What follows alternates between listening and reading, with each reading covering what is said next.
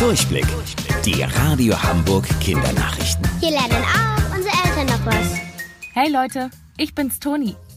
Deutsche Urlauber werden nach Hause geholt. Viele Länder haben ihre Grenzen geschlossen, damit sich das Coronavirus nicht weiter ausbreitet. Einige deutsche Urlauber und Reisende haben deswegen ein Problem. Sie kommen nicht nach Deutschland zurück und sitzen dort fest, wo sie Urlaub gemacht oder gearbeitet haben. Insgesamt geht es um mehrere hunderttausend Menschen. Und es ist gar nicht so leicht, die da rauszubekommen. Einige sind in kleinen Gruppen über viele Länder verstreut oder in Gebieten, die nicht so leicht angeflogen werden können. Wie zum Beispiel kleine Inseln. Allein in Neuseeland waren es über 12.000 Reisende. Das ist einmal der ganze Stadtteil Finkenwerder. Stellt euch das mal vor. Seit Freitag wird versucht, alle wieder zurück nach Deutschland zu holen. Das soll zwar möglichst schnell gehen, die Experten sagen aber, dass es mindestens noch zwei Wochen dauern wird, bis alle wieder zu Hause sind. Es gibt aber auch eine gute Nachricht. 200.000 Deutsche, die am Anfang der Corona-Krise im Ausland waren, haben das schon geschafft. Manche heißen Müller, Birgit heißt Hahn und ich Haya. Das sind unsere Nachnamen. Ihr seht, davon gibt es ganz viele verschiedene.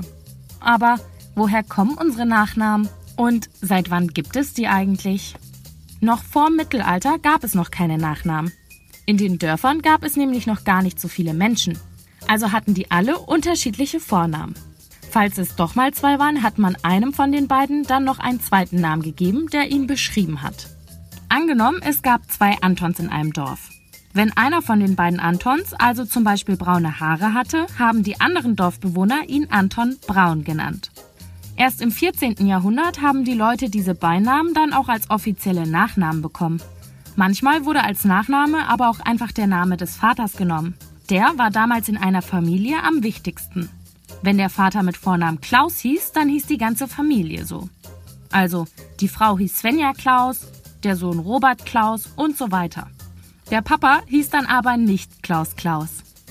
Aber warum heißen dann manche Leute zum Beispiel Schneider oder Fischer? Das kommt daher, dass die meisten Nachnamen von den Berufen abgeleitet waren. In dem Fall also Schneider oder Fischer. Einer der am weitesten verbreiteten Nachnamen in Deutschland ist Meier. In ganz vielen Schreibweisen, zum Beispiel mit EI, EY oder mit AI. Ein Meier war damals nämlich auch ein Beruf. Das war derjenige, der einen Bauernhof oder ein Landgut verwaltet hat. Wusstet ihr eigentlich schon? Angeberwissen.